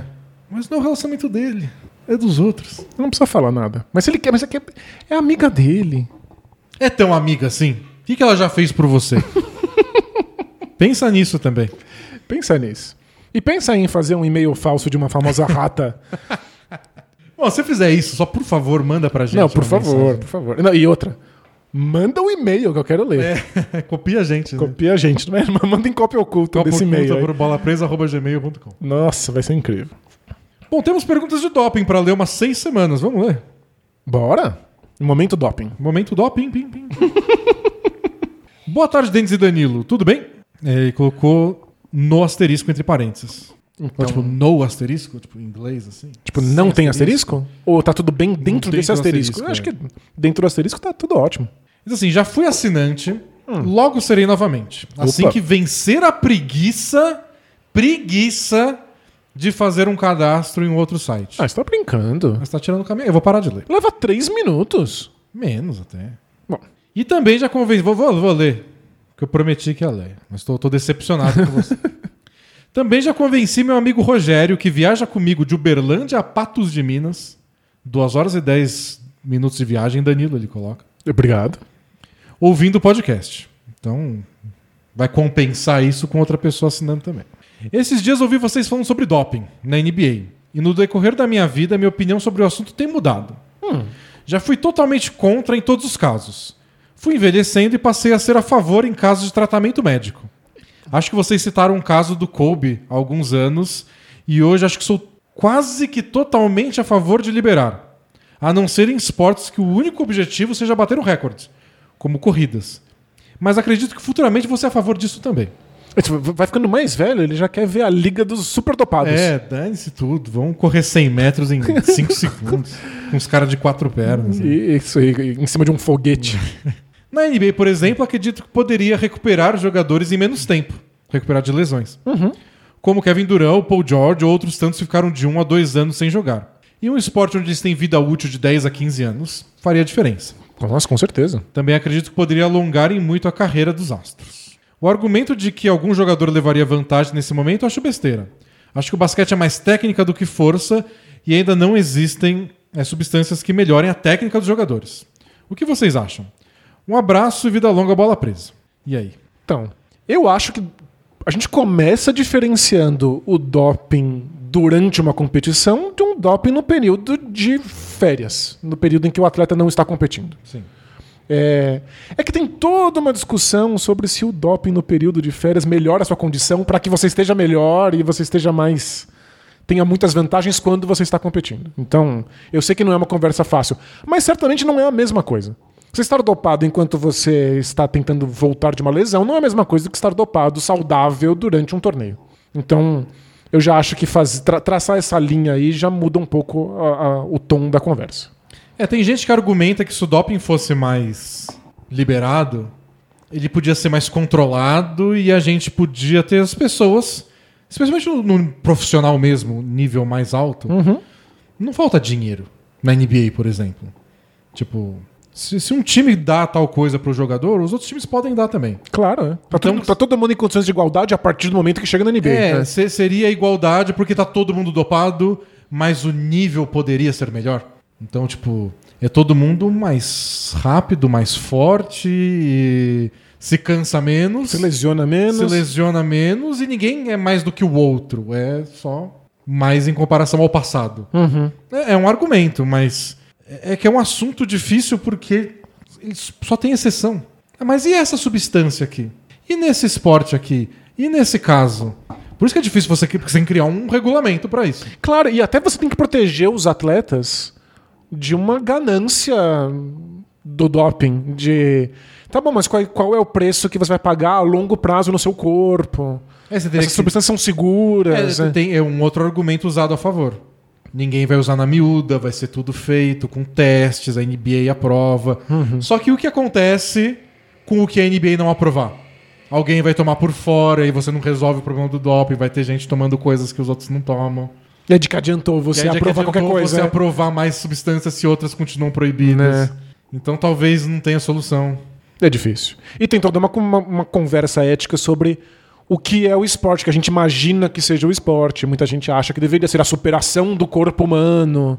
É, tipo, o objetivo é você encontrar os limites do corpo humano, se do jeito natural. Isso é do jeito natural, ou O que, porque. que que é natural? É porque a gente está tentando levar os corpos ao limite cientificamente também, com uma série de remédios. Porque aí, se você se lesiona na NBA, então você tem que ir pro mato e esperar É. o seu joelho voltar ao normal, Você né? não pode tomar um anti-inflamatório, Isso. porque aí não é natureba. Você não pode fazer uma cirurgia, que aliás é um baita de um doping, botar o seu osso de volta no lugar. É, É, botar uma placa de titânio, não sei aonde. né? Então... é difícil. Onde traça essas linhas? Onde é eticamente aceitável? E, e na história, o que acontece é que algumas coisas vão sendo mais aceitáveis e viram banais e nem entram mais em discussão, tipo, fazer uma cirurgia. É, elas vão ficando muito óbvias e a gente começa a entendê-las como seguras. Ninguém quer viver uma vida sem esses benefícios, mesmo fora do esporte, e aí o esporte absorve. É. E tem na, na- no- na questão olímpica, a questão do dinheiro é importante, né? Tipo, você libera, só que é caro fazer. E, o- e o corredor lá do pequeno país perdido no mundo que corre sozinho na montanha. O que é, um, inclusive, um problema para material esportivo. É. Ter tênis, chuteiras ou maiôs que melhoram o desempenho, você tem pessoas que não têm acesso a eles, elas deveriam poder competir em condições iguais. E aí na NBA não teria esse problema, mas e pra chegar na NBA? É. Os jogadores querem chegar na NBA. Eles não vão procurar um doping por fora quando eles têm 15 anos e eles não estão recebendo oferta de bolsa na, na universidade? Pô, Então, Deixa eu usar isso que os jogadores da NBA usam, pois é. E a gente, sem ninguém saber. a gente já vive num lugar muito desigual em que pessoas com menos oportunidades não chegam no esporte profissional do mesmo jeito. E. Então não é como se a gente estivesse falando que só vai surgir esse tipo de desigualdade com o doping, mas talvez torne ainda maior, ainda mais explícito. Queria muito ter uma resposta. né? É, é, é só uma questão muito complicada mesmo. Só acho que é, é importante discutir porque ela não é tão, tipo, doping, do mal, sou Não. careta, drogas, blá. Lembra dessa campanha? Lembra? Opa. É, não é isso. Tem outra pergunta que é do médico sniper usando usuário de doping. Boa tarde, dupla mais inoxidável, quer dizer brilhante, da podosfera basquetebolística brasileira. Tudo bem com asterisco? Asterisco? Estava escutando o podcast 330 quando vocês comentaram de doping e que a maconha não é doping no basquete especificamente. Isso me lembrou que em esportes específicos algumas substâncias são consideradas doping e, em- e um, espe- um caso desses me provocou curiosidade. Existe um grupo de substâncias chamado beta-bloqueadores, beta-bloqueadores, que são usados principalmente no tratamento de algumas doenças cardíacas. E um de seus efeitos é a redução da frequência cardíaca. Essas substâncias são proibidas em alguns esportes, principalmente de precisão, como o tiro ao alvo e o tiro com arco. E fiquei curioso por- sobre por que ela ajudaria no desempenho.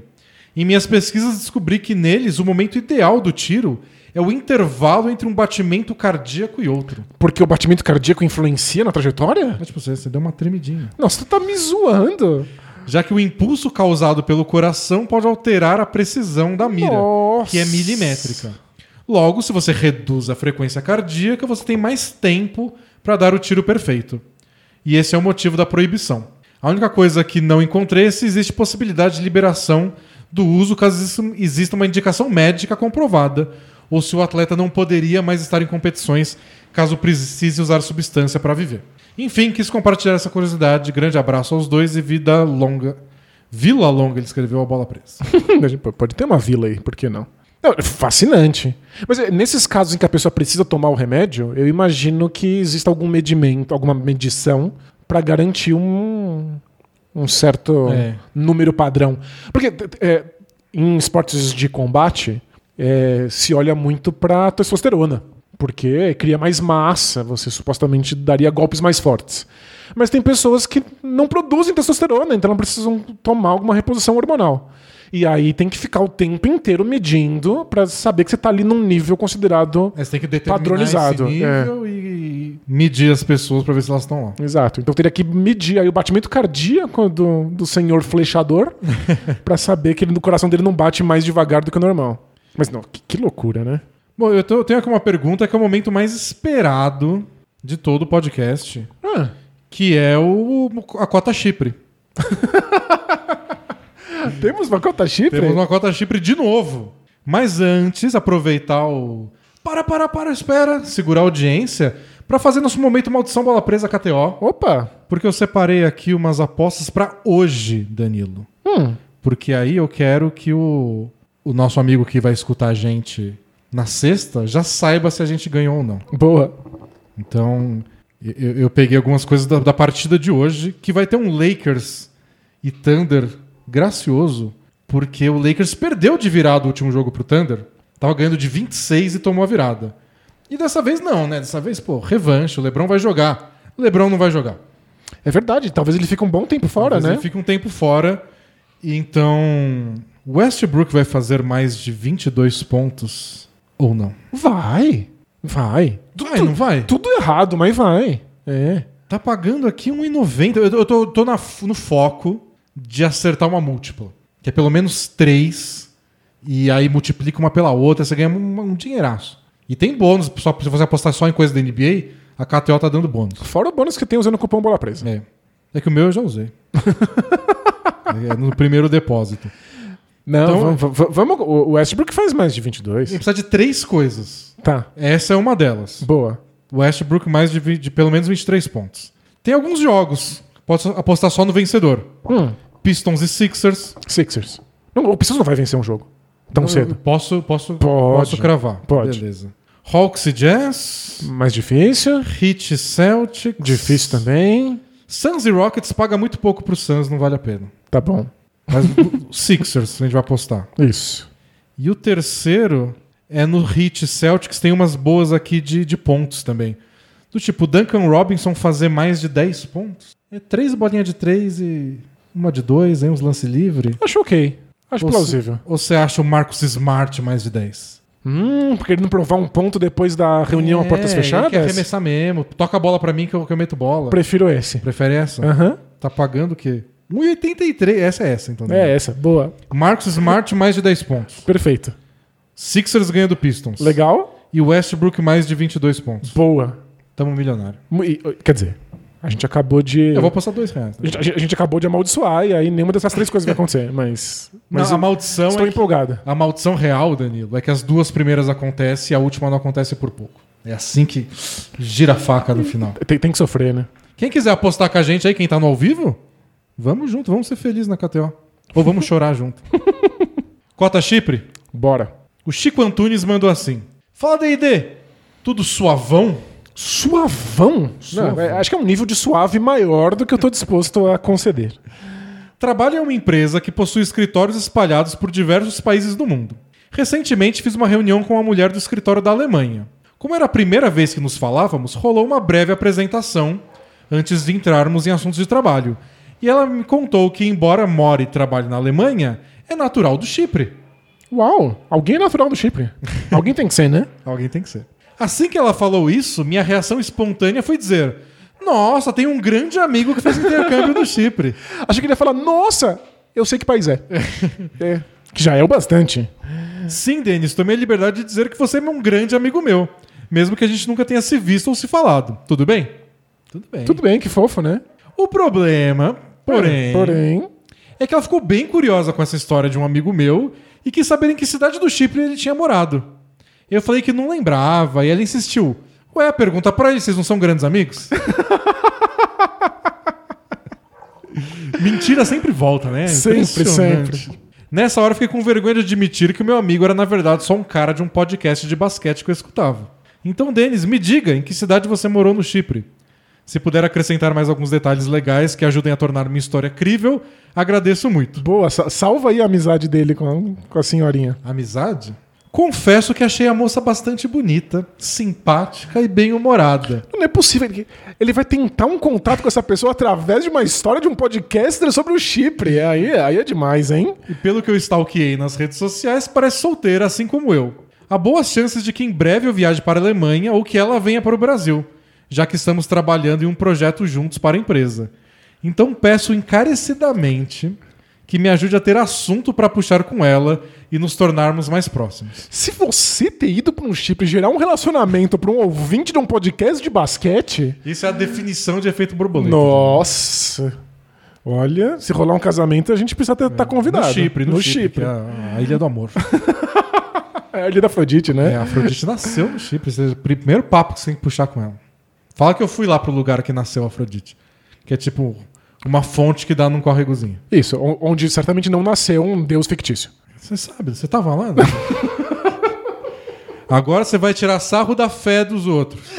Não- Se chama mitologia é porque ninguém mais tem fé. Que, aliás, é a definição, né? É, mas hoje em dia, Danilo, eu não duvido. É Não verdade. duvido que vai surgir algum grupo aí na internet. Não, tem muito fã de Cavaleiro do Zodíaco. É. Bom, parabéns pelo ótimo conteúdo que, você- que produzem e um forte abraço. É, eu morei em Nicosia, que é a capital do Chipre. E Eu morei num lugarzinho, num, num bairro lá que chama Estróvolos. E aí você pode falar e ela corrige, porque ela vai falar direito. Aí Vocês já têm assunto e dão risadas. Mas eu gravei um GugaCast sobre morar no Chipre. É tipo o prim- terceiro É um episódio. dos primeiros, né? É o primeiro com convidado. Então você pode escutar, an- angariar informações e tratar como se fosse amigo. Se ela vier pra cá e vocês forem sair junto, chama junto. A Sim. gente vai lá. Isso aí, você finge que se conhece há anos, né? A gente chega um pouquinho ce- antes e combina um, um cumprimento daqueles tipo brothersaço. Que vocês aprenderam na escola. É, e aí depois eu vou embora de novo, chego quando ela estiver lá pra ver. Tipo, e aí, cara, beleza? Então, perfeito, já pensou em tudo. Eu tenho, eu te dou algum apelido bem de, de- A gente se conhece desde a escola. E aí, mosquito, beleza, velho? Pronto. Que ela não vai entender, É já que ela não deve falar português. É, pronto, já tá resolvido. Well, o, o seu nível de mentira nessa história me fez até sentir melhor comigo mesmo do e-mail falso do nosso amigo que viu a amiga ser traída. É, a gente precisa de uma terceira rela agora, né? Que é a que não é uma rela. Isso. É, A re- rela é o oposto. Não é mentira, é uma rela oposta. isso é uma, é uma rela mentirosa. É, é o oposto da rela, mas. Mas ainda, ainda uma rela. de- Mentir jamais. Esticando o conceito de rela até o seu limite. É. Ah, temos. Podemos terminar. A gente tem duas perguntas curtas. Hum. Uma eu fiquei revoltado. Então, Eu gosto de te ver revoltado, então eu, eu voto por essa. Vamos lá pra terminar? Vamos. Pra terminar bem revoltado? Isso, com, com a energia lá embaixo. É o Westbrook que não faz turnover. Esse, esse eu não, não conheço. Fala Gogu- Goku e Vegeta. É Vegeta que fala? Vegeta. Vegeta do basquete. Claramente o Danilo é o Goku. Eu sou o que eu não sei falar o nome. Mas espero que ele seja muito poderoso e voe. Ah, eles são todos, né? Todos. Quem nesse mundo aí não, não voa e não destrói planetas, né? E tem rabo, ele tem rabo. O Goku tem rabo, não tem? Os, os do- os dois são da mesma raça. então os dois, têm rabo. é. Informação aqui no programa. Gente, sendo breve e direto, diz o nosso amigo.